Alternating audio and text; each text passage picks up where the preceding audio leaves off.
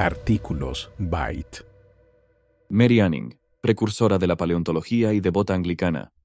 Una mujer que con determinación y fe realizó algunos de los hallazgos científicos más importantes de su siglo, a pesar de las desventajas sociales que sufrió.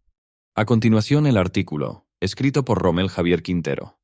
Justo al final del siglo XVIII nació una inusual bebé que cambiaría parte de la historia científica para siempre. Su nombre era Mary, hija de Richard Enning, un ebanista de la localidad costera de Lyme Regis, en Inglaterra. Mary, llamada como su madre, era una de diez hijos, y de los cuales solo sobrevivieron la infancia dos, la misma Mary y un hermano varón de nombre Joseph.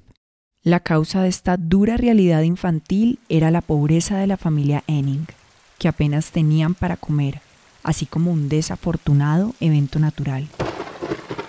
Un rayo cayó cerca de varios de los niños, entre ellos Mary, muriendo tres y siendo ella la única sobreviviente. La superación de estas tragedias ya indicaba, providencialmente hablando, que esta niña tenía un llamado singular Richard, el padre, era un protestante congregacionalista, o mejor dicho, un disidente, como se conocía popularmente a los cristianos ingleses que se separaban de la iglesia oficial establecida de Inglaterra, o iglesia anglicana. Esta posición confesional y eclesiástica solo hacía peor las cosas para la familia Enning, ya que los separatistas o no conformistas sufrían muchas desventajas sociales. Por esta razón, además de su trabajo con la ebanistería, el señor Richard tuvo que desarrollar una peculiar afición o trabajo, la caza o búsqueda de fósiles de animales marinos en la costa de su localidad, por lo general de amonoideos. Richard no era ningún experto científico con preparación universitaria en geología y biología. Era un hombre sencillo con una familia hambrienta que vio una oportunidad. Los fósiles que descubría podía venderlos como souvenirs para turistas y en algunos casos a científicos interesados. Con lo ganado también podía compensar los ingresos de su trabajo principal.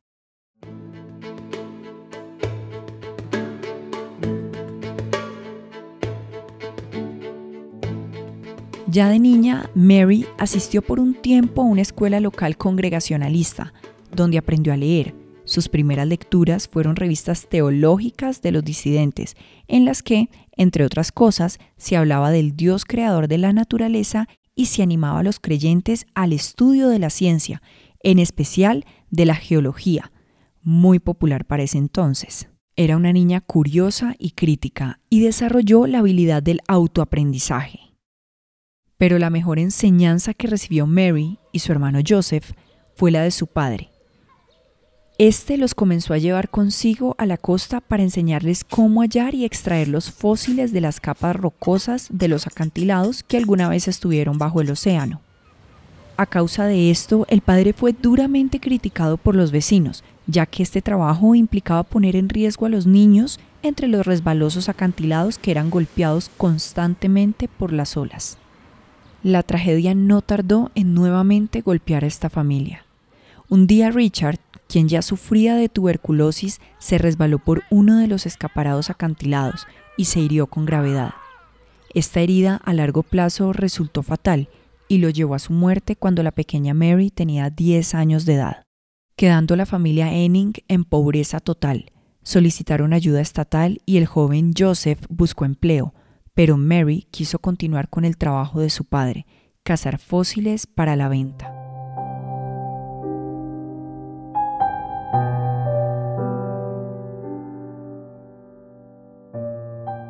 La perseverancia de la niña pronto daría fruto. Al año siguiente, es decir, en 1811, descubrió el resto del esqueleto de un fósil del que su hermano ya había encontrado el cráneo. El animal era muy extraño, para nada reconocido por los locales, quienes creían que era un monstruo de alguna zona lejana del mundo que antiguamente había parado en sus costas. El animal lucía como un pez y a la vez como un cocodrilo, los científicos de la época no podían identificarlo, pero no era ni pez ni lagarto, eran ambas cosas. Se le apodó pez lagarto. o ictiosaurio, el nombre científico con el que se conoce hasta hoy. El esqueleto de 5 metros de largo era un animal ya extinto, mitad acuático y mitad reptil. Era una especie marina que convivió con los dinosaurios. El fósil fue vendido por la madre a un museo natural, lo que alivió por un tiempo las necesidades familiares.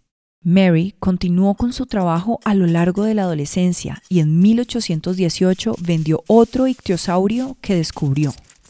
Estos hallazgos le proveyeron una buena base económica con la cual iba a trabajar de ahí en adelante, así como también le empezaron a dar algo de fama entre los geólogos, aunque a causa de ser una mujer joven no se le dio una mayor reputación.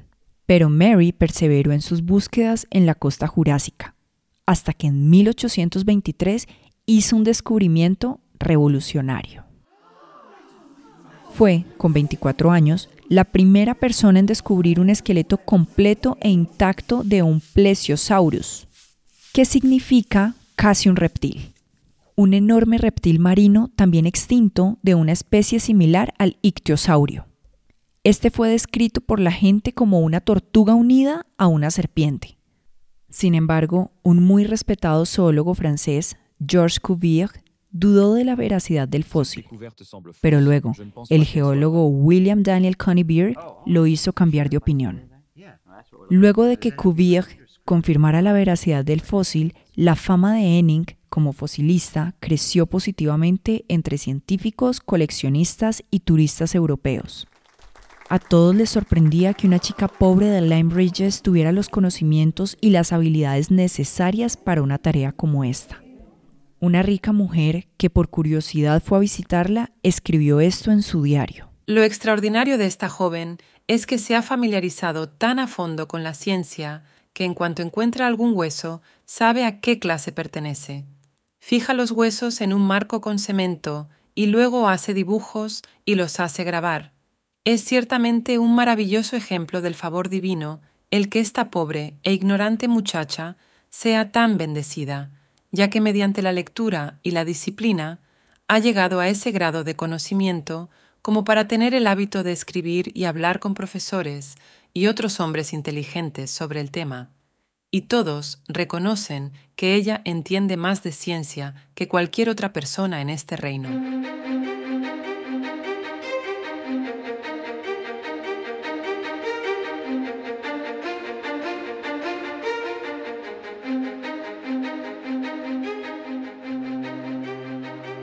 Aún así, Mary no recibía entonces la reputación que merecía. Muchos científicos ni siquiera le daban crédito en sus artículos, donde presentaban sus hallazgos. Tampoco lo hacían los museos. Ella misma no podía publicar sus descubrimientos en revistas. La Sociedad Geológica de Londres se negó a admitirla como miembro, ya que no aceptaban mujeres.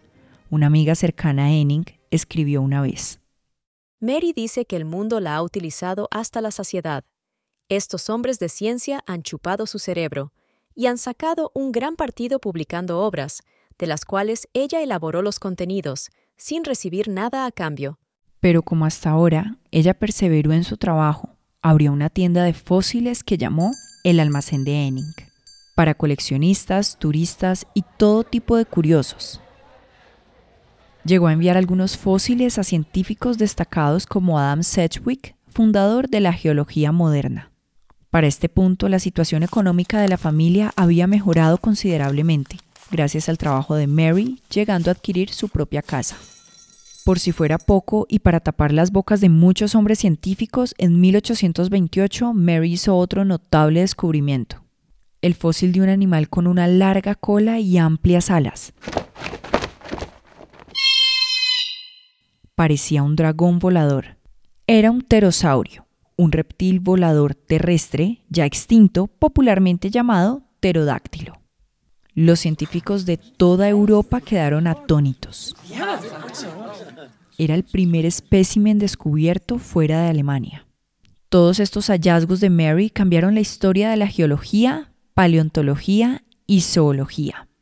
Durante los últimos años de su vida se siguió dedicando a la búsqueda de fósiles, en otros descubrimientos excavó el esqueleto de un squaloraja o Gibodus, una especie de tiburón extinto. En colaboración con el paleontólogo William Buckland, uno de los pocos científicos que reconoció su trabajo, empezó el estudio de los coprolitos, o heces fosilizadas, y hoy se le considera pionera en esta disciplina.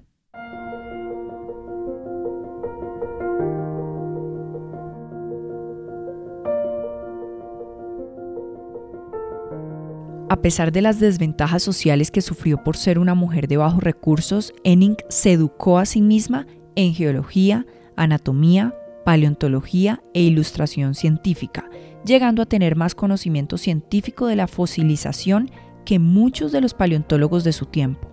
Su temperamento era fuerte y decidido y nunca se dio por vencida. El mayor reconocimiento oficial que recibió en vida fue un salario anual de la Asociación Británica para el Avance de la Ciencia y de la Sociedad Geológica de Londres, y un discurso fúnebre del presidente de la misma sociedad luego de que murió de cáncer de mama con solo 47 años. Pero más allá de la carrera científica y exitosa de Mary, aunque más o menos estorbada, ella fue una cristiana sincera que siempre buscó refugio en la fe que le habían entregado sus padres. Aunque fue criada como congregacionalista, Enning con el tiempo se acercó a la iglesia anglicana, probablemente debido a la influencia de científicos ingleses que pertenecían a la iglesia oficial. Sin embargo, nunca se separó del todo de su iglesia natal, ayudando financieramente a la congregación independiente de su localidad. Su fe le ayudó a escalar aquellos peligrosos acantilados que eran una fuente de ingreso para su familia, pero también una amenaza para su vida. En una ocasión, en 1833, Mary se dirigió como cualquier día a la costa junto con su perro Trey. Este fiel amigo la acompañaba en sus travesías.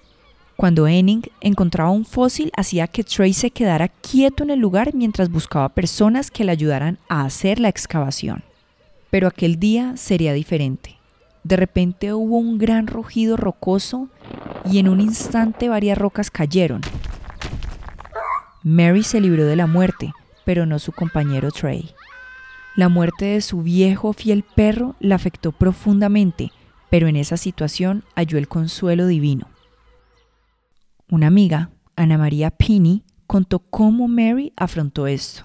La palabra de Dios se está convirtiendo en algo muy valioso para ella después de su último accidente, en el que estuvo a punto de morir aplastada. Me di cuenta que ésta sanaba su mente, durante los últimos años de su vida, mientras batallaba con su enfermedad mortal y la pérdida de su madre, siempre llevaba consigo un Commonplace Book o libro de oración que ella misma había elaborado en una libreta, escribiendo y copiando las oraciones que más tocaban su corazón.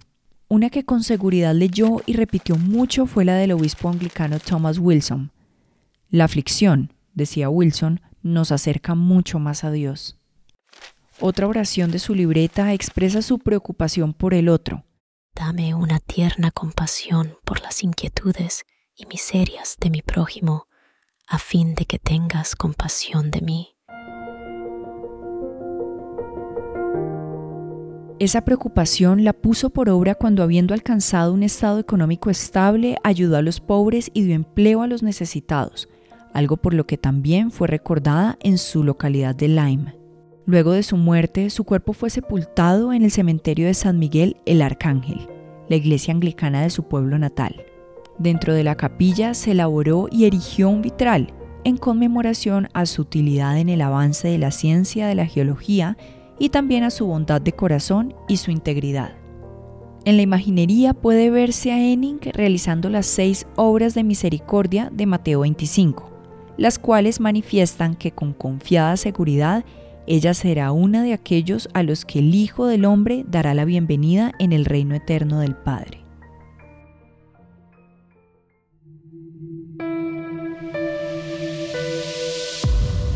Gracias por escuchar este episodio. Si quieres conocer más sobre este programa o leer el texto completo, puedes ingresar a www.byteproject.com. También puedes seguirnos en nuestras redes sociales para más contenido como este.